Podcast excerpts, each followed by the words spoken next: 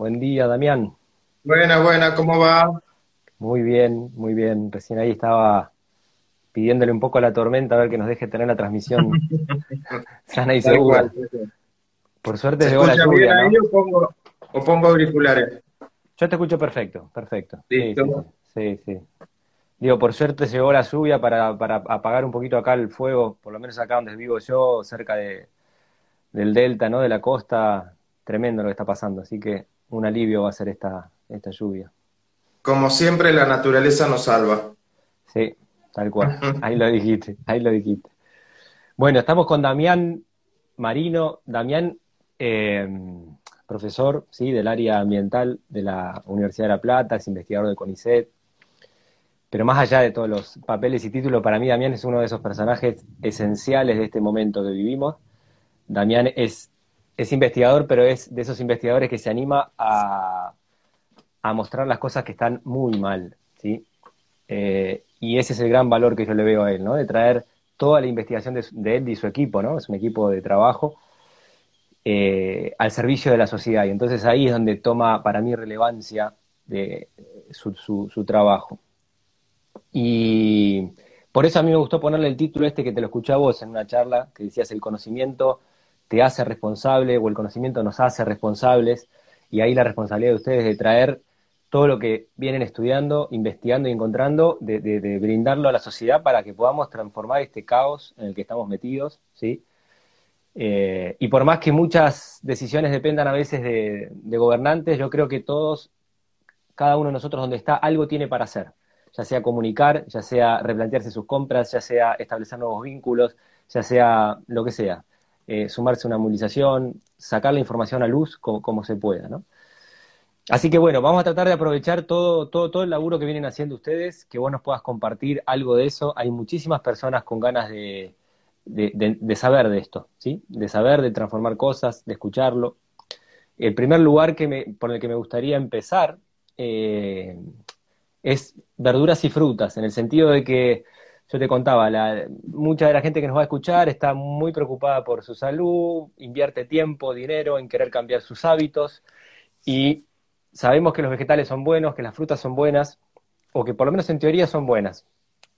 Eh, llegamos a la verdulería o al supermercado y lo que está llegando para mí es realmente un problema serio. O sea, yo a veces digo es tóxico, es venenoso por la carga de plaguicidas que tienen. Y frente a esa realidad, que algunos la aceptan, otros no, otros, bueno, no sé, es lo que hay, ¿sí? Y siguen adelante, eh, se plantea esto de los enjuagues milagrosos, que supuestamente existen algunos enjuagues que sacan los plaguicidas, entonces yo veo como que hay determinados consumidores que con eso ya se sacan el peso de encima. Yo lo enjuago mi verdura, tiene agrotóxicos, pero la enjuago con vinagre o con bicarbonato de sodio, no sé qué, y ya está, me saqué el problema de encima. Bueno, yo claramente pienso que eso no es así, pero me gustaría un poco que vos cuentes de los estudios que hicieron, de la cantidad de vegetales que vuelven, porque no son aptos para consumo humano, y frutas, eh, en función de los plaguicidas que tienen, que des tu opinión del vinagre, ¿no? Que, cuentes eh, qué puede pasar si jugamos con vinagre. Bien. Eh, bueno, antes que nada, buen día a todos y a todas. En este sábado ahí que, nos inspira un poquito, porque también la lluvia como que invita a meterse hacia adentro y a reflexionar, entonces aprovechemos el momento. Eh, cuando voy a hacer así como dos o tres punteditos, el primero, este saber que nos hace responsables es, yo simplemente repito una frase del Che Guevara cuando él se dirigía a la clase política, que de última es un poquito esto, ¿no? Eh, la gente que tiene que tomar las decisiones y conoce y tiene la información y siempre la decisión está demorada y nosotros como pueblo, como comunidad, inmersos en ese mar de falta de decisiones y de gestión, porque eso esto se trata de un tema de gestión. Nosotros somos un equipo grande de personas. A mí me toca poner la cara la mayoría de las veces, no sé si por coraje o por porque me empujan, pero bueno, acá estamos. Y lo importante es, creo, dos o tres puntos. El primero es que esto se da, este modelo, ¿no? Que hoy uno va y hace la compra de los alimentos frescos, frutas y verduras en la situación en la que está. Y claramente yo quiero hacer una salvedad primero y también me lo enseñaron ellos, como digo yo, que son los productores, ¿no? porque pareciera que cuando uno plantea estos temas está disociado el mercado de quien lo produce, ¿no? O, nosotros cuando llevamos la manzana o la lechuga a nuestra casa, eh, no conocemos la cara del productor. Y hoy es uno de los puntos más importantes de este sistema, porque los productores, cuando uno recorre los cordones hortícolas, por ejemplo, de La Plata, de Varela, eh, de Mar del Plata, lo que se encuentra es gente que vive en condición de marginalidad, que vive en casas totalmente precarias, que viven permanentemente explotados y empujados por gente muy poderosa, poderosa económicamente. Así que voy a hablar de todo lo demás, pero necesito hacer esta mención de los productores porque esto no es ninguna perspectiva en contra de ellos, sino al contrario, en función de lo que nos pasa, ver cómo caminamos y nos paramos al lado de los productores, porque realmente tienen que ser nuestro amigo. Digamos, están conviviendo con nosotros en nuestra casa en la medida que los alimentos que nos proveen vienen de su casa, de sus manos, de su esfuerzo. Entonces, hecha esta salvedad, ahora sí me siento tranquilo para comentar todo lo demás. Todo lo demás es que tenemos un mercado, ¿sí? Eh, dominante y un mundo urgente que nos lleva a hacer la compra rápida de la tarde, en ese, en ese traspase desde lo que es el trabajo a la casa. La compra rápida, no miramos, no elegimos, no buscamos, vamos a lo rápido, porque hay que preparar el almuerzo, la cena, etc. Y lo que vemos es, nosotros, que el mayor problema está vinculado a lo que son, se llaman desvío de uso, la presencia de un plaguicida que ni siquiera está regulado para ese cultivo. Un ejemplo, clorpirifos, un insecticida órgano fosforado, está regulado para lechuga. Estoy poniendo ejemplos, ¿eh? Pero no para pimiento. Y uno lo encuentra en pimiento. Implica que no debería estar. De base. Ya ninguno debería estar. Pero aún en el marco regulatorio no debería estar. Y ese es uno de los mayores problemas del país. ¿Cómo funciona? Funciona de un estado ausente en los cordones de producción, donde están presentes las empresas agroquímicas y permanentemente le venden productos fraccionados, sin etiqueta a los pequeños productores. Le dicen, usa esto que te va a funcionar, usa esto que te va a funcionar. ¿Cuánto le pongo? Voy a ponerle un poco. Y todo funciona en ese marco de informalidad. Y es la consecuencia es que el 80% de los productos frescos que consumimos, según estudios nuestros y algunos datos oficiales, tienen al menos un plaguicida. 80%, 8 de cada 10.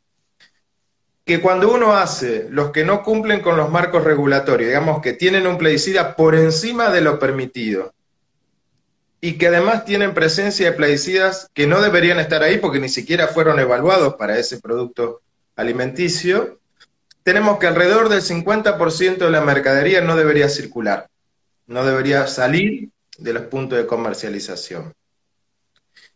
La solución a esto y esto es importante analizar los discursos, ¿no?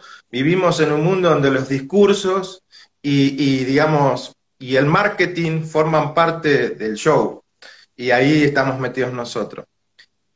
Nos han convencido que haciéndole lavados mágicos, eh, recuperamos y tenemos alimentos bárbaros, frescos, saludables, sacamos toda la porquería de ahí, etc. Yo lo analizo desde dos puntos de vista. El primero es ponen la responsabilidad en el consumidor. Es tu culpa. Muchacho, es tu culpa. Si vos no lo lavaste con vinagre, lavandina y cosas, es tu culpa. Nosotros hacemos todo lo que podemos. Primer punto de gravedad. Primer punto que considero grave. Y el segundo punto es que eso es una falacia, es una mentira, es cualquier cosa. Incluso hasta puede ser dañino para la salud. ¿Por qué? Uno piensa en el vinagre, la lavandina, bicarbonato de sodio es otra de las sustancias que se nombran y algunas otras. A ver, no son sustancias químicas inertes, inocuas, son sustancias químicas que tienen una reactividad, que reaccionan, eh, son sustancias químicas activas. Cuando uno las pone en contacto con los alimentos, que no es que nosotros agarramos una hoja de lechuga y la ponemos hacia la luz y decimos, mmm, tiene clorpirifos, tiene cipermetrina, no lo sabemos y sumergimos los alimentos en esos baños de aguas activos, químicamente activos, se pueden generar nuevas moléculas que reaccionan. Por ejemplo, la lavandina oxida cosas De hecho, por eso se la usa, porque es un oxidante fuerte. Puede generar nuevas moléculas, que a priori no sabemos cuáles, que pueden ser más tóxicas que el plaguicida original, llamémosle.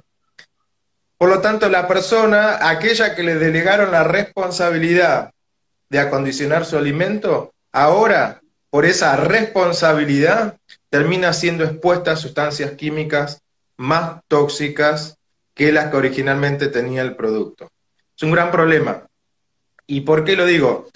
Hay estudios científicos, hay estudios científicos. Por ejemplo, estudio de tal plaguicida en tomate, pero es un plaguicida en un producto en tomate, y lo evalúan lavándolo con distintas sustancias, pelándolo, y dice, bueno, baja la concentración, pero es para un plaguicida en tomate.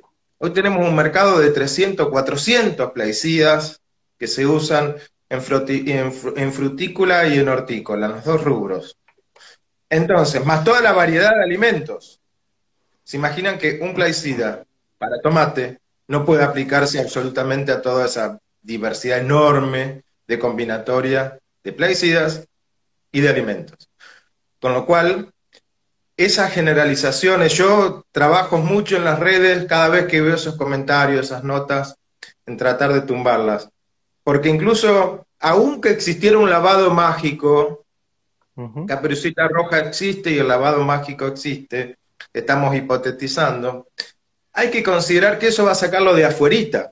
Exacto. Porque la planta está metida en un suelo que recibe la fumigación y desde sus raíces, ¿sí? donde va tomando sus nutrientes, lo incorpora a la estructura de la planta. Entonces lo podés lavar con lo que quieras, pero el predecido va a estar ahí adentro. Eso es un poco así, un panorama. Moraleja, no se, primero no se expongan ustedes a sustancias innecesarias en, en el tema del lavado. No hay que hacerlo, no hay que hacerlo. Porque puede, insisto, generar, por ejemplo, hay un plaguicida que a base de zinc, ¿sí? Cineb, que es, también se suele usar, que a veces si viene en acega o en algún producto que se hierve, para que entiendan la complejidad de esto. Y una vez que uno lo hierve, genera un compuesto secundario por esa agua caliente que afecta a la tiroides. Y es un problema. digamos que el problema del plaguicida no termina solo en el producto, sino que en todas las acciones derivadas después pueden generar más problemas.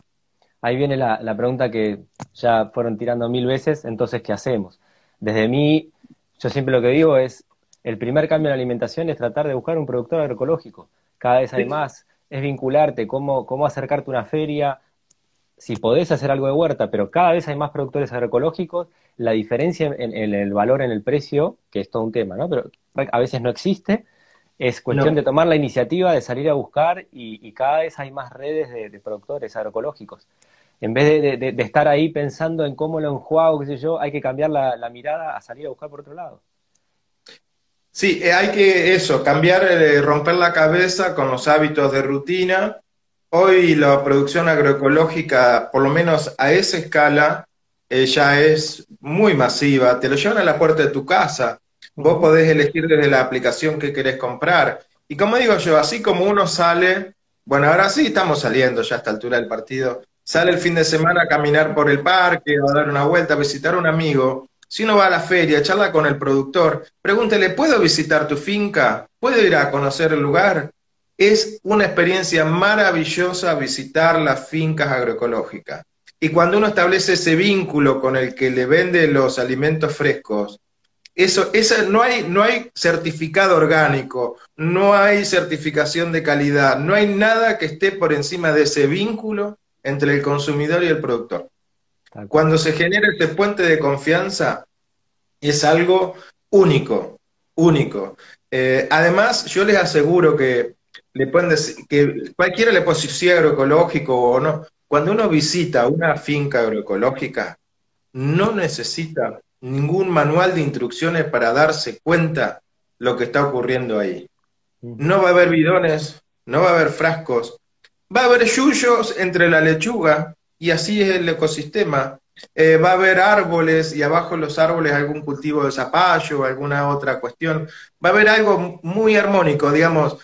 no va a necesitar ningún instructivo de reconocimiento de que si se está haciendo agroecología real o no. Y ese es el camino. Porque de esto hablamos, porque esto no importa con qué la lavas, no lo va a tomar desde el suelo las raíces, no lo va a tener metido en la estructura del alimento. Así que es el único camino, ¿eh? No hay otro. No hay otro. Además, lo que vos decís es lo que a uno le contagia el estar, el visitar una granja, eh, te despierta un montón de cosas que, hoy que son inimaginables, digamos. O sea, vas a ver que te, te, contagia como de un impulso de seguir adelante, de, de, generar, de ayudar a otros, de seguir comprando agroecológico y de seguir cambiando tus hábitos y de difundir estas cosas.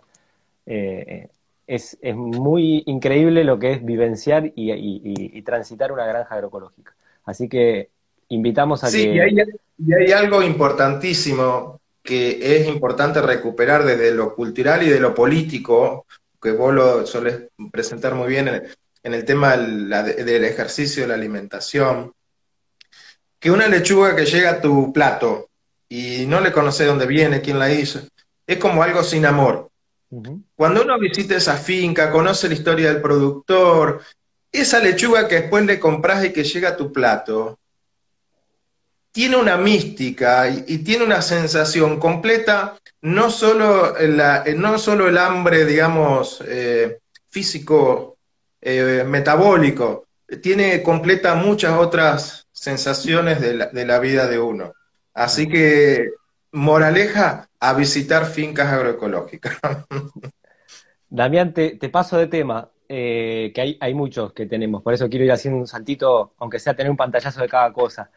Eh, ustedes también estuvieron trabajando con el algodón, ¿no? O sea, fue a partir de ustedes que se conoció, eh, y digo el, algodón, y ya voy a mencionar la relación directa de toallitas, gasas, eh, tampones, ¿sí? Hisopos. tenemos glifosato ahí adentro, o sea, esa, esa es la realidad de hoy.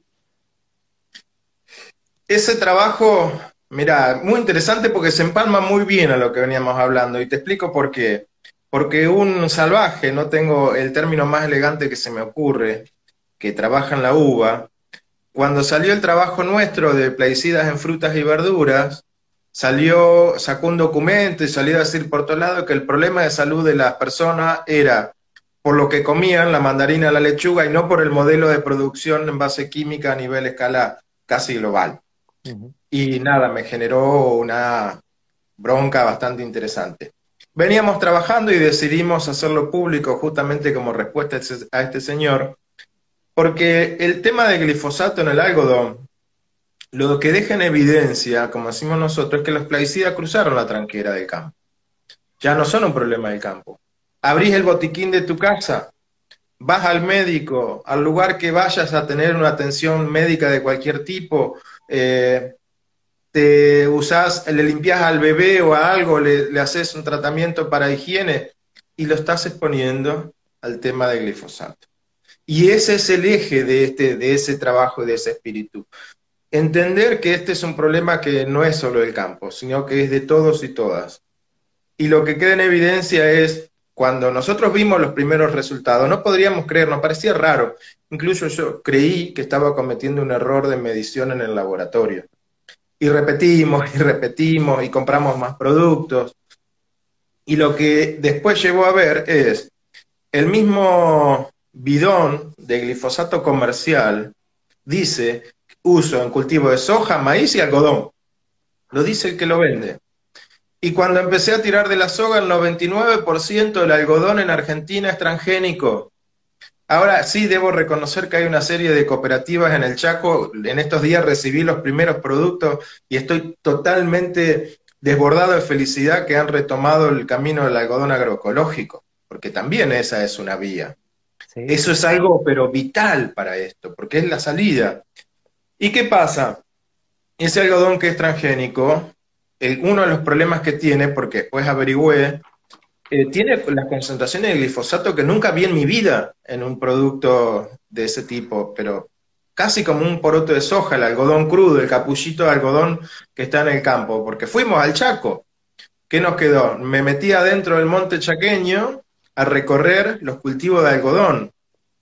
Y lo que sucede es que cuando está el cultivo casi terminado, la maleza creció alrededor de la planta de algodón y la máquina no puede entrar a levantarla. Entonces ahí le fumigan, pero sin piedad, en esa instancia. Todo lo que no es algodón se seca, el algodón queda la plantita parada y la máquina puede entrar a cosecharlo. Pero después ese algodón que recibió en esa etapa ya con el capullo abierto, el algodón expuesto, no sé si alguien conoce la planta de algodón, es maravillosa, tiene cuatro copitos así adentro y las semillitas, es muy linda para tenerla incluso eh, con ese capullo abierto, después se lava, se, se, acondiciona y te llega a tu casa. ¿Cómo no va a llegar al paquete de tu casa si, si le aplicaron dosis infernales en el campo una semana antes de cultivarlo? Eh, ¿Qué pasó con eso? ¿Dónde yo también me puse muy contento? Es muy loco, es el año 2015, 2017, por ahí, no hace tanto. Nadie en el mundo lo había visto. Un mundo globalizado en base al algodón transgénico, ninguno lo había visto. Y eso tuvo, nuestro estudio replicó en Canadá, nada más que Canadá hizo los monitoreos y levantó los productos del mercado. Nuestro estudio repercutió en Francia. Francia inició una campaña muy fuerte con el tema del algodón, con el mismo espíritu. Nuestro estudio significó que muchas empresas de Argentina, yo tuve discusiones muy fuertes. Recibí cartas de documentos, amenazas, etc. Y yo a todas les decía lo mismo. Mándenme 10 muestras de su producción, yo no les cobro el análisis, pero la condición es que si son positivas yo lo hago público. Ninguna me mandó una muestra. ¿Sí? Sí, sí. Y eso es, es, es, hay que entender, y así podemos ir recorriendo distintos productos eh, desde el punto de vista de lo que tenemos adentro de nuestra casa, que lo hicimos cruzar la puerta, que tiene presencia de agrotóxico. El algodón, y esto es un ejemplo, y es un ejemplo duro, porque tiene contacto con nuestros biofluidos más profundos, ¿sí? La saliva, la sangre, etcétera, de nuestro cuerpo. Recién, mira, justo preguntaban quién era Damián, se ve que alguien que se metió tarde, yo digo, bueno, es un investigador del CONICET y demás, pero esto me lleva a, al tema, un tema clave, digo, cuando ustedes sacan algo, no es que se les ocurra hacer un, un estudio así nomás y ya, sino que un estudio publicado necesita validaciones en otros países, hay todo un laburo que lleva meses o años detrás, y por otro lado tenemos a las a las empresas multinacionales que usan todo sin ningún tipo de control y cada vez que sale un estudio de eso te dicen que no tiene rigor centrífico, ¿no? Es una... Contá un poquito vos cómo es todo el laburo que está detrás de cada estudio que ustedes hacen, ¿no? O sea, de, la... Digo, no, es cualquier cosa. Hay, hay, hay, mucha gente que tiene que certificar que lo que ustedes hicieron eh, responda a determinadas pautas, ¿no? Es, un camino, es un calvario, digamos, de que uno disfruta, digamos, porque es lo que le gusta. Pero esto inicia, todos los procesos de investigación inician con la escritura de un proyecto, una idea, una propuesta que uno le escribe. Y construir un proyecto es un gran trabajo. Eso se manda al ámbito nacional a algún organismo de ciencia y tecnología. Desde ahí lo evalúan pares argentinos y pares del exterior. Se aprueba el proyecto y se aprueba la financiación. Además, todos nosotros, los tesistas que están en grado de doctorado, los investigadores, permanentemente somos evaluados por el sistema. Una vez por año presentamos un informe, nos dicen si lo que hacemos está bien, si vamos bien, si nos falta trabajo, etcétera, permanentemente. Una vez que el proyecto está y uno recibe la financiación, empieza a hacer los trabajos. Diseño experimental y generalmente esos trabajos se enmarcan en tesis doctorales. La gente que quiere doctorarse en el sistema científico. Cada tesista doctoral tiene un comité de seguimiento y un jurado final donde son tres profesores del ámbito nacional o internacional. Eh, estoy contando, es decir, que ya nos evaluaron tres del proyecto y cada tesista, a veces un proyecto tiene tres, cuatro tesistas, cada uno tres personas. Llevamos como 15 personas que nos evalúan la producción científica.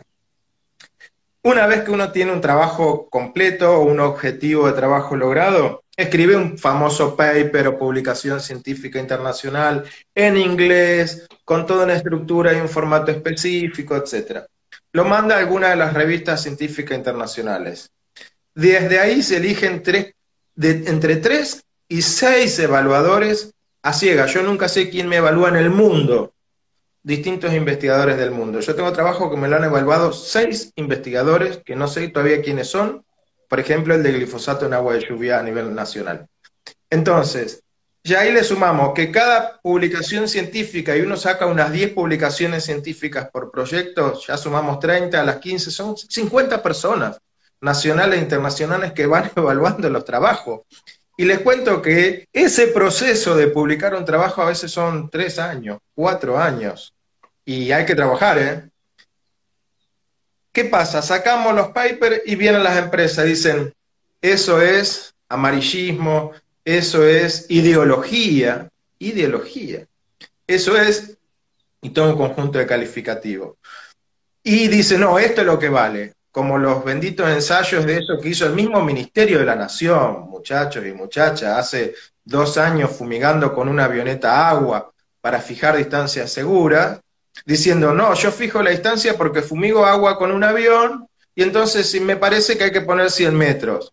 No lo evaluó nadie, nunca abren las bases de datos para ver los criterios que usaron. Todo es así. Yo tuve casos, con esto por ejemplo la fruta y las verduras, donde empresas multinacionales vinieron al laboratorio a pedir o a cuestionar palabras en el trabajo científico internacional publicado que estaban diciendo ahí. ¿Qué hicimos nosotros? Desde los cuadernos donde se anotan toda la información, hasta la salida de los equipos y los procesadores de texto donde estaba el trabajo, acá está toda nuestra información arriba de una mesa. Pónganla de ustedes. ¿Dónde está la de ustedes? Pero toda, ¿eh?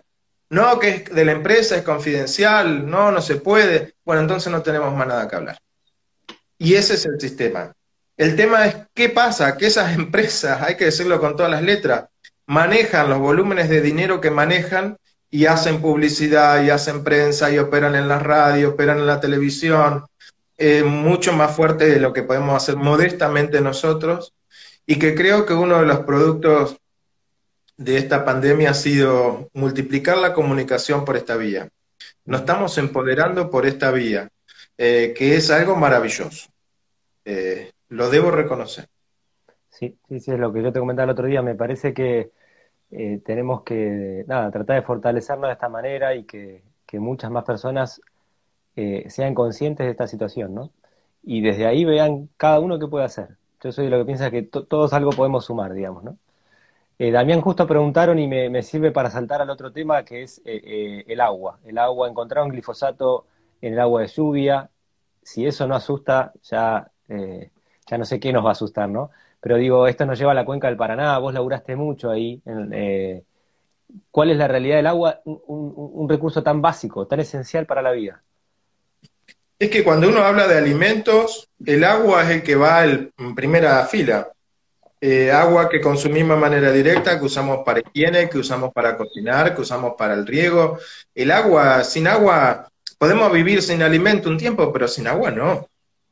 Y el problema que tenemos hoy es, cuando uno piensa, miren, en los últimos 10, 12 años, 10, 12 años del cultivo de base química transgénico en Argentina, ha usado más, voy a decir número, pero escapa a la imaginación, más de 1.200 millones de litros o kilos de formulados de plaguicida.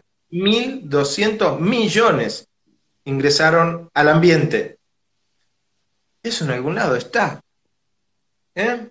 Puede haberse degradado una parte porque el ambiente es maravilloso y trabajan las bacterias, los organismos, mientras nosotros dormimos, nos vamos a vacaciones, están trabajando. Pero todavía queda, eso está circulando. Y eso hace que hoy, por ejemplo, las aguas superficiales, le llamamos nosotros lagos, lagunas, ríos, arroyos, tienen presencia de muchísimos plaguicidas del modelo de cultivo actual. La tracina, la tracina está presente en el 100% de las muestras. No hay muestra de agua de río ni de canilla de tu casa que no tenga tracina. Y la tracina es un compuesto tan o más letal que el glifosato desde el punto de vista de los efectos que tiene a nivel reproductivo, teratogénico. Es una molécula muy problemática. Muchos países la han prohibido, que vi algunas notas en estos días países de Europa que han prohibido, donde están las empresas madres, tienen prohibido algunos plaguicidas que sí comercializan acá. Claramente estamos siendo el depósito y el espacio de negocios de algunas empresas. Entonces, el tema del agua superficial, que muchísimas ciudades costeras que están a la, vera de los ríos toman para consumo humano. Muchísima agua superficial donde la gente la usa con fines recreativos, ir a pasar el fin de semana, el bañito, la, la pesca. Hay ya publicaciones nuestras y de otros con el tema de la presencia de plaguicidas agrotóxicos en los peces. Yo vengo diciendo, el que va a pasar un fin de semana, saque el pescado, sáquese la foto, diviértase, pero no se lo coma. Devuélvalo al agua. Porque tan son organismos que están expuestos permanentemente a esos plaguicidas y hay un fenómeno que se llama bioconcentración. Están concentrando. El otro día en la cátedra le di a los chicos un ejercicio. Comer un filet de medio kilo, 500 gramos, de un pescadito que vivió en un agua con una traza, ultra micro traza de atracina, expone a una persona del orden de 4 microgramos. Y eso es una dosis importante, solo por haber consumido el pescadito. Y después uno va al agua subterránea y que se está desencadenando una serie de conflictos a lo largo y ancho del país de gente que reclama calidad de agua. El agua subterránea, tenemos 20, 30, 60 metros de suelos por encima del agua que están trabajando pobre también. Están trabajando a contramano en la columna de suelo filtrando agua. Pero es tanto lo que ingresa arriba que está goteando, hay que imaginarse un gotero, ¿sí? esa pequeña gota chiquita que va cayendo y cayendo el acuífero. Y hoy tenemos en los acuíferos 8, 10, 15, 20 plaguicidas de los que se están aplicando arriba. Y uno se genera así como una cierta sensación. ¿Por qué? Porque todo eso es evitable. Eh, digamos, es perfectamente evitable. Y que si aún hoy hiciéramos, por eso no hay que demorar más las decisiones, si aún hoy hiciéramos un cambio en el modelo de producción, nos va a llevar una o dos generaciones. Posiblemente nuestra generación que hoy tome la decisión, no lo veamos. Y con suerte nuestros nietos tal vez lleguen a ver algo. Pero lo más desesperante es que parece que el tren bala arrancó y no se ve muy a corto plazo de que frene. Porque si esto sigue, lo que vamos a tener en el futuro, porque hay que tener en cuenta algo, ¿eh? el agua uno tiene para consumo humano subterránea en lagos, río, arroyo, es alrededor del 0,3% de la disponible en el planeta, es nada. Es nada. Mm de todo el agua que hay en el planeta, 0,3% es la que tenemos para uso humano. Es un mensaje. Es un mensaje. Tremendo. Sí, Damián, recién pensaba, eh, te, escuchaba hablar y hay un tema clave eh, del glifosato. Te quería preguntar dos, tres cosas. Una, que expliques esto de eh, cómo se puede expandir el glifosato por todos lados. O sea, no es una molécula que cae al piso y entonces si mi vecino fumiga ahí, quedó ahí, listo, bueno, él tendrá agrotóxicos, yo no, sino que viaja por todos lados, ¿sí? Eh, entonces, nada, explicar un poquito eso, explicar un poco que el glifosato, la otra vez, escuchándote a vos, era que empezaba a ver esto de, creo que barrios privados o no sé si era espacios públicos, donde en lugar de cortar el pasto era más cómodo rociar el glifosato porque se quemaba el pasto, y eso me llevó a que el glifosato se vendía entonces en una ferretería. Bueno, esos dos caminos. Por, un lado, cómo se comportan las moléculas, ¿sí? Para, para que quede claro que lo que está pasando a 2.000 kilómetros, eh, al ratito va a estar pasando en mi casa, ¿sí? Y después, eh, el tema del glifosato a nivel controles, a nivel esto, está, está en una ferretería y alguien lo puede tirar, un vecino mío, para quemar el pasto en vez de cortarlo. ¿sí? ¿Cómo, cómo es esa realidad? Bien, ahí vi mientras estaba, me estaba hablando algo que pasó y, hago como un apéndice de lo anterior.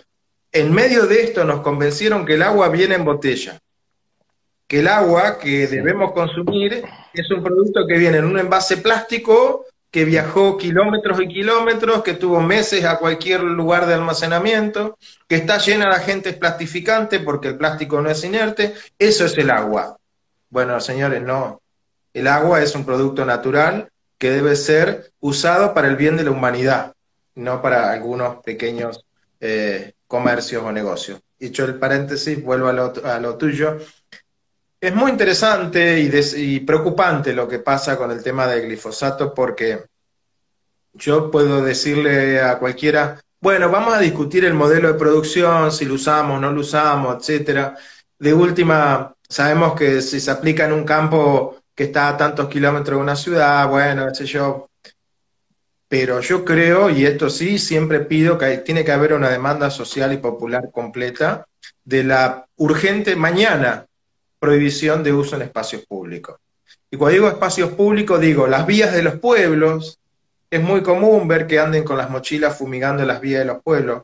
Eh, las plazas, nosotros tenemos mediciones de glifosato en plazas de los pueblos de distintos lugares del país, Córdoba, Santa Fe, Buenos Aires, donde las concentraciones son a veces hasta 10 veces lo que hay en un campo de soja.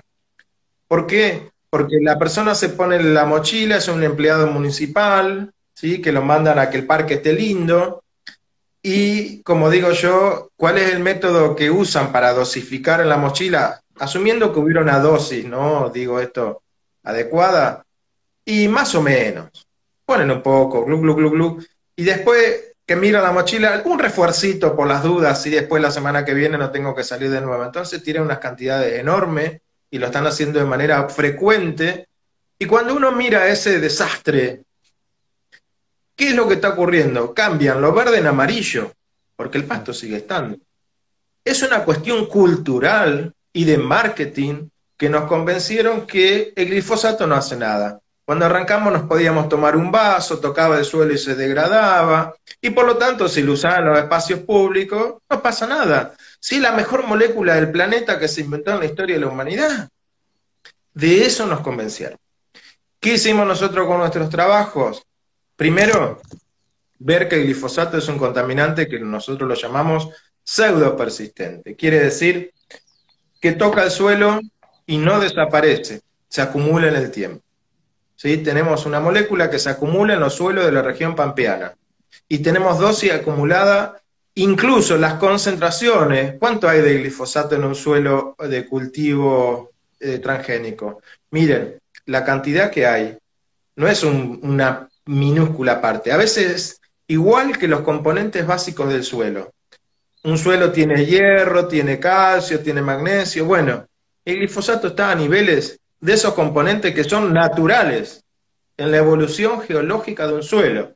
Nada más que el glifosato se lo agregamos nosotros tenemos esos suelos y ¿qué pasa? Cuando hay viento, siempre hay viento en el planeta, esos suelos, las partículas más finas se incorporan al aire y empiezan a viajar.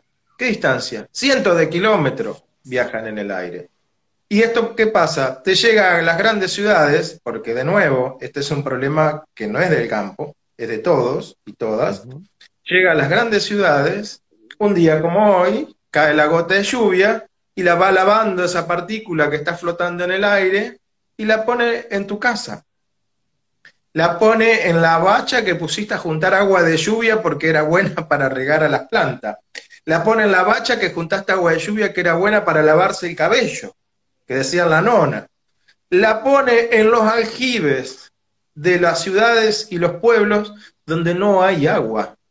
Y hay un estudio hecho por la gente del INTE Valcarce con Virginia y otra gran amiga, donde hemos trabajado en conjunto, donde uno va a Santiago del Estero, una ciudad con una, perdón, una provincia con un estrés hídrico enorme, donde el agua es un lujo, y es un lujo. Les cuento que a veces la gente pone un dedito de agua en un vaso, moja el cepillito de dientes y con ese dedito de agua hace todo el lavado de su boca de la mañana porque no hay agua. Y entonces la juntan en aljibes, etcétera. Y las concentraciones de glifosato, de atracina, de 2,4-D en esa agua es tremenda. Y esto tiene que ver, porque la atmósfera, el aire que respiramos, no tiene límites. Un río tiene una naciente, una desembocadura, termina. Un suelo tiene un alambrado y dice, bueno, acá termina el suelo de Juan, y después empieza el de Pedro, pero la atmósfera no. Y este es el problema. Un glifosato que se moviliza por atmósfera. Y lo otro es, cuando está la, la fumigación, Siempre digo el mismo ejemplo. Si ustedes en su casa a la mañana usan un desodorante, sienten el aroma, porque las pequeñas partículas del aerosol vuelan por el aire. Y lo mismo pasa durante la fumigación de glifosato. En ese spray de la fumigación, las pequeñas gotitas de agua viajan por el aire y las gotitas más finitas se van desecando, el agua se evapora en el aire y generan microcristalitos de glifosato que viajan por el aire. Cuando llueve de nuevo, los arrastra y los pone en la superficie. Esto es, por eso yo insisto que esto no es un problema del campo. Eh, si lo estamos teniendo en ciudades como la ciudad de La Plata y tantas otras ciudades grandes del país, Santa Fe, ¿sí? Córdoba, eh, tiene que ver con que nos incluye a todos. Y el, para entender de qué se trata, o ponerle alguna magnitud, nuestros estudios nos dan que el 8%, el 8 del mercado de glifosato cae por esa vía de atmósfera.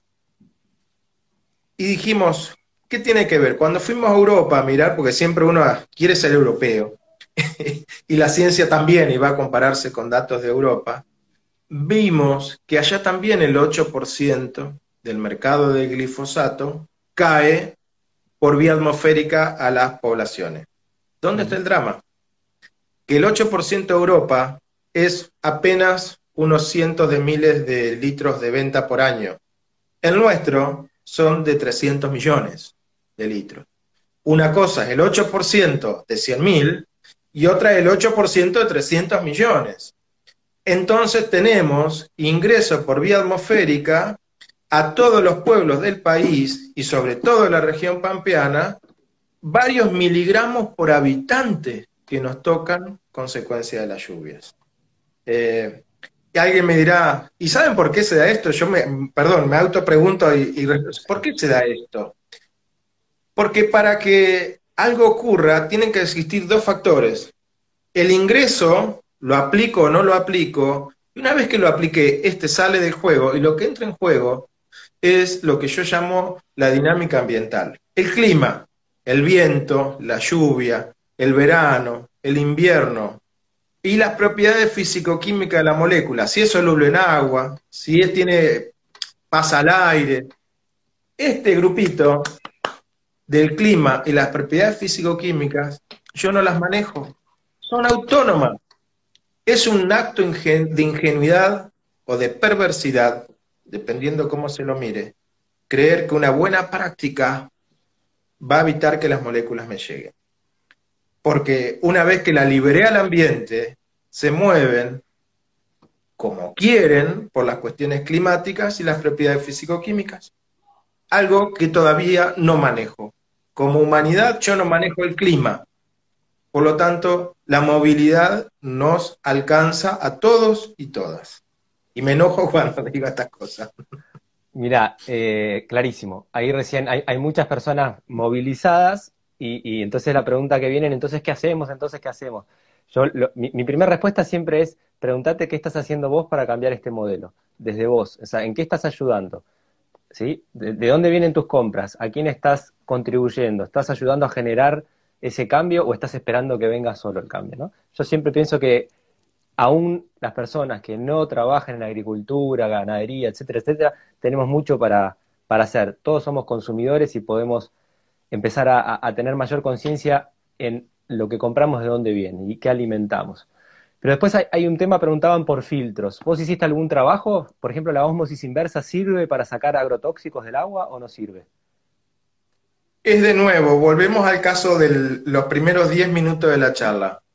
¿El vinagre y la lavandina sirve para lavar los agrotóxicos en la fruta y la verdura? Y yo te dije que no podemos generalizar. Y esto es lo mismo. Yo cuando abro la canilla de mi casa y me pongo un vaso con agua, no puedo mirar y decir, mmm, tiene atracina, mmm, tiene arsénico, mmm, tiene metales. ¿sí? Y para cada uno de esos familias de contaminantes viene distintos tipos de filtro. Pero vuelvo al concepto inicial con el que arrancamos la charla. Están poniendo la responsabilidad en el consumidor. Y mi respuesta es no. El Estado tiene que garantizarte que cuando vos abras la canilla de tu casa tengas agua de calidad. ¿Y qué pasa? el Estado tiene que estar haciendo mediciones del agua durante el día y poner los sistemas de tratamiento adecuados. Hoy vienen filtros de carbón a gran escala, filtros de tratamientos de arcilla a gran escala, que algunas ciudades lo implementan. Y la ósmosis inversa no es la solución a todo, porque depende para algunas moléculas sí, para otras no. Pero creo que el eje truncal de esto es que nosotros como consumidores no nos podemos hacer responsables de lo que deben hacer las autoridades, el Estado, la gestión pública, en la cual nosotros depositamos impuestos, estructuras, funcionarios, etc. Damián, me quedan mínimo dos temas que me parece importante y más o menos deben quedar unos 10 minutos de charla. Eh, vos me, dirás, uno clave es hablar un poquito de todo el uso de antibióticos y demás en la cría industrial de animales, eh, desde los feedlots, las gallinas enjauladas, cómo llega eso al ser humano, qué han podido ustedes estudiar. Y lo otro es, eh, creo que ustedes también se pudieron meter un poco en, la producción del arroz en, Entre Ríos, ¿es así? Eh, ver un poco cómo es ahí el, uso de agrotóxico, qué estamos comiendo con el arroz, el tema que vos arranco, arranco desde ahí, desde el, arranco del arroz, que venimos con la parte de agrotóxicos, y el jaque mate le damos con la carne. Dale. Eh, con el tema del arroz, San Salvador, Entre Ríos, quien no lo conoce, capital nacional del arroz. Hay 20, 30 molinos arroceros específicamente porque es una zona muy, digamos, es la capital nacional. El arroz no es ese objeto blanco que viene bonito y lindo en un paquete. El arroz se parece mucho más al integral, que tiene su cascarita, etcétera. Y lo que hacen ahí, por ejemplo, es pelarlo. Lo, lo, lo rozan uno con otro, lo friccionan y en eso se van erosionando y se pelan. Y bueno, un polvillo enorme. Y nosotros lo que hicimos fue estudio en aire. San Salvador tiene un problema, además, un campamento socioambiental hecho por el grupo Barceñasi de Rosario, con un problema muy alto en lo que es cáncer de pulmón, justamente tema respiratorio, es récord en el país. Y lo que vimos es que esas partículas del arroz tienen concentraciones de plaguicidas tremendas que están en el aire, ¿sí? De glifosato, insecticidas, eh, fungicidas, porque el arroz además tiene un problema que es que en una parte de su ciclo de cultivo hay que inundarlo, llenar los campos de agua, y después, cuando eso está, eh, las maquinarias no entran y toda la fumigación es aérea del arroz, toda la fumigación es aérea. Y el cóctel químico que tiene incluye desde glifosato para el barbecho químico, antes de empezar, que el suelo esté limpio, que no haya ni un solo pastito. Después mucho uso de fungicidas, porque como es un ambiente húmedo, los hongos están a la orden del día. Y después un paquete de insecticidas para que los bichitos no se lo coman. Nosotros hemos hecho algunas mediciones, no las tenemos publicadas, en arroz, y tiene mucho fungicida el arroz que nos llega a la mesa. Es lo que más le queda como, como residual. Eh, y el otro problema que tiene muy fuerte es lo que podemos llamar como huella hídrica. El arroz, como hay que inundar el campo, aplicarle todos los plaguicidas, y una vez que el arroz está, lo que hacen es rompen los costados de los campos para que drene el agua, es un agua que está cargada de plaguicidas. ¿Mm? Incluso hay algunos proyectos, no quiero decir el lugar para que no generar problemas, donde cuando está el campo inundado de arroz, eh, hacen cría de peces. Y dicen, no, rehusamos todo el circuito. Peces que están consumiendo organismos en esos cultivos y plaguicidas. Están incorporando los plaguicidas. Entonces, fíjense que esa economía circular y, de reuso hay que ver con qué criterios. Todo eso es aplicable si trabajamos en agroecología, producción familiar, etcétera. Estos grandes emprendimientos, cuidado, cuidado. Entonces, hasta acá lo que venimos, charlando es, el agua está complicada, fruta y verdura está complicada, el arroz es un problema, ¿sí? habría que buscar, no tengo mucha información de emprendimiento de arroz agroecológico, me interesaría. Hay algunos orgánicos, hay algunos orgánicos estos últimos años, eh, nada, hay algunas marcas, después podemos hablar un poquito de eso. Bien, decís, como carne, y listo, la resuelvo.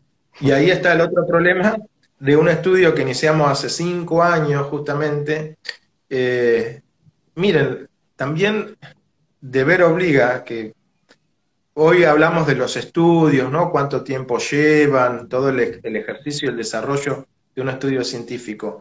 Pero también hay que decir cuánto dinero pone el Estado. El otro día me puse a hacer cuentas en cuanto a lo que sueldos, insumos, viajes, etcétera. Una tesis doctoral, sacar un doctor en ciencia, al Estado le sale alrededor de 5 millones de pesos. Entonces, con todo ese, es muy loco esta contradicción de un Estado que hace ese nivel de inversión y a su vez favorece las políticas del agronegocio, ¿no? Hay ahí algo que si uno fuera una persona debería ir al psicoanalista porque ahí hay algo muy interesante. Eh, dicho esto, son esas cosas que, que para cortar un poco la amargura. Dicho esto, entonces iniciamos con Lucas Alonso, que él, estaba interesado y me golpeó la puerta y me dijo, yo no quiero más agrotóxicos, quiero, Lucas estudió conmigo toda la parte de glifosato en lluvias. Y dice, quiero algo nuevo. Entonces le propuse iniciar el camino de los antibióticos, porque yo veía que los alimentos balanceados que se venden en los comercios venían con residuos de morencina, salinomicina, oxitetraciclina, etcétera. Y cuando empezamos a estudiar, lo que vimos son modelos de, porque acá el problema es el modelo, modelos concentrados de producción de, de commodities, modelo concentrado de producción de animales. El problema es el modelo, los dos lo mismo. En pequeña superficie, grandes producciones que buscan rendimiento en base a insumos externos, en este caso antibióticos. Imagínense que tienen 12, 12 13 pollos por metro cuadrado en esos lugares de cría. Imagínense, miren, un metro, un metro, un metro, ahí adentro 13 pollitos, tan ala con ala, así. Si uno estornuda, se mueren todos. ¿Sí? ¿Cómo los mantienen? Dándole de base en el alimento balanceado una dosis de antibiótico a nivel preventivo. Y algunos de ellos actúan, y se da mucho en el feedlot, como promotores de crecimiento, modifican los sistemas biológicos y metabólicos de los animales para que crezcan más rápido. ¿Quién no ha dicho si la carne de Filtot tiene grasa en distintos lugares, distinta textura, etcétera? Tiene que ver con el proceso de cría. Ese ingreso de antibióticos, que hasta acá nadie lo había dicho, hasta que ahora salió el tema de las granjas chinas, es casi equivalente al de plaguicidas. ¿Sí? Nadie habló en el país de este tema. Con Lucas empezamos a estudiar los cuerpos de agua, ríos como el Uruguay, el Gualeguay y el Paraná, grandes ríos, no son charquitos de agua. Y encontramos que estos antibióticos están presentes en esos ríos. Y encontramos que los niveles que tienen están en el orden de los plaguicidas. Y lo encontramos en el humedal del delta del Paraná, el pulmón hídrico más grande que tiene Latinoamérica, casi junto con el Amazonas. Están presentes por todos lados. Y el problema que tenemos que remarla en dulce de leche y que creo que, este tema de las granjas lo ha puesto a la vista es que no hay ninguna regulación, no hay estudios, no hay con qué compararlos, no hay absolutamente nada de nada. No hay conciencia, todavía la gente no, todavía no termina de incorporar los plaguicidas y le revoleamos los antibióticos. ¿Se entiende? Y ahí, ¿qué pasa? Lo que está en jaque también detrás de esto es el mercado internacional de carnes. Comunidad Europea para el año 2023-2024 ya fija y va a poner el control de estos compuestos en carnes. Se nos va a complicar el mercado internacional. ¿Qué va a pasar? Lo mismo que pasa hoy. Mercado interno, venda, venda, venda, consuma. Mercado externo va a ir a un marco regulatorio un poco más controlado. Pero el tema de los antibióticos, el drama también que tiene asociado es, voy a ir muy rápido, tenemos plaguicidas, que ya los tenemos, y eso nos genera disrupción endocrina, eh, efectos de inmunidad, toda una serie de cuestiones de base. Y ahora entran los antibióticos, que como los animales lo consumen regularmente, sus sistemas biológicos son evolutivos, existe la biología, existe la naturaleza. Entonces lo que ha hecho es generar bacterias resistentes, como Salmonella, como Escherichia coli, bacterias que a nosotros nos afectan. Esa excreta a los animales ingresa a los ríos, viaja por el agua, vuela por aire y nos puede llegar a nosotros ya sea por la carne o por alguna de todas esas vías. ¿Qué pasa? Tenemos superbacterias. Uno de los problemas es que la humanidad para el 2030, si no revierte esta situación, no va a haber antibiótico, fármaco, que pueda tratar una infección bacteriana. estamos frente a un riesgo ¿sí? muy importante de salud pública. Esta superbacteria de las cuales no existe antibiótico para los tratamientos. Entonces, tenemos problemas de contaminación, pero muy riesgo, mucho riesgo de salud pública. Y además el combo, plaguicidas, antibióticos. Uno te deprime y el otro te castiga, por decirlo de alguna manera.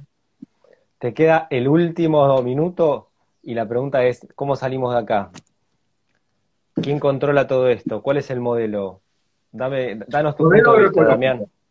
Agricultura familiar y agroecología. Si vos me preguntás a mí cuál es el camino, agricultura familiar y agroecología. Estado acompañando desde la base de la producción y no controlando allá al final de la cadena y atacando a los productores, cuestionando el modelo. No, el Estado tiene que estar acá abajo, mano a mano con los productores, acompañar, hay que iniciar allá la cuestión pública de la transición agroecológica. Hacia ahí tenemos que ir.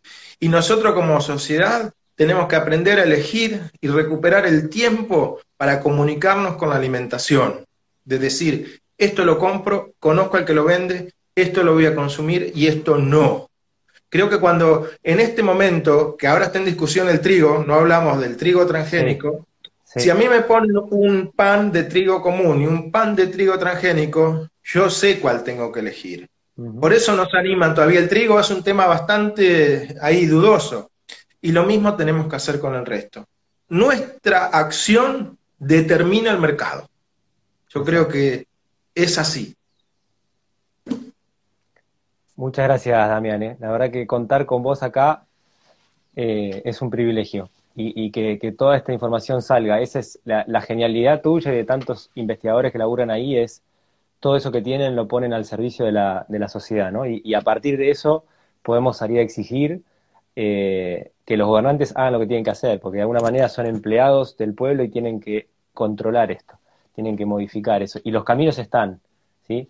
No, no se trata de correr detrás de, de dólares a ciega y que entren dólares porque sí, sino que, que entre producción de calidad, trabajo digno, ¿sí? Y, y, un ambiente digno y sano, ¿no? Porque si no, esto no, sale más. Perdón, ¿sabes qué? Es muy importante que no logran ver salud pública, porque todo esto lo que trae son enfermedades crónicas, problemas de salud, etcétera, y la inversión en salud demanda muchísimo más que lo que puede demandar encarar esta parte de producción, de alimentación, de seguimiento, de modelo, agricultura familiar. Y como digo yo, puedes tener la misma inversión la diferencia un tipo atado a una cama, conectado a una máquina, o un tipo disfrutando de la naturaleza. Así es. Un abrazo grande, Damián. Ojalá en otro momento podamos contar con tu experiencia para dar a conocer todas estas cosas. ¿Sabes qué preguntan? Lo voy a decir ahora, porque Damián no es una, una persona de Instagram. A él lo pueden seguir por Twitter y algún lugar donde puedan ver trabajos que ustedes publican desde la Universidad de La Plata y demás los trabajos nuestros, a mí ponen mi nombre, Damián Marino, CONICET, y entran a mi página de CONICET. Ahí está todo subido, absolutamente todo, por parte de la Ley de Comunicación Pública y del repositorio de CONICET. Está todo, hay cosas en inglés, cosas en español, los congresos, está todo, todo subidito ahí. Es la vía más oficial de comunicación informal. Bueno, gracias una vez más a ustedes, a vos y a todos. Buen fin de semana. A las personas que nos han escuchado. Muchas gracias por estar ahí.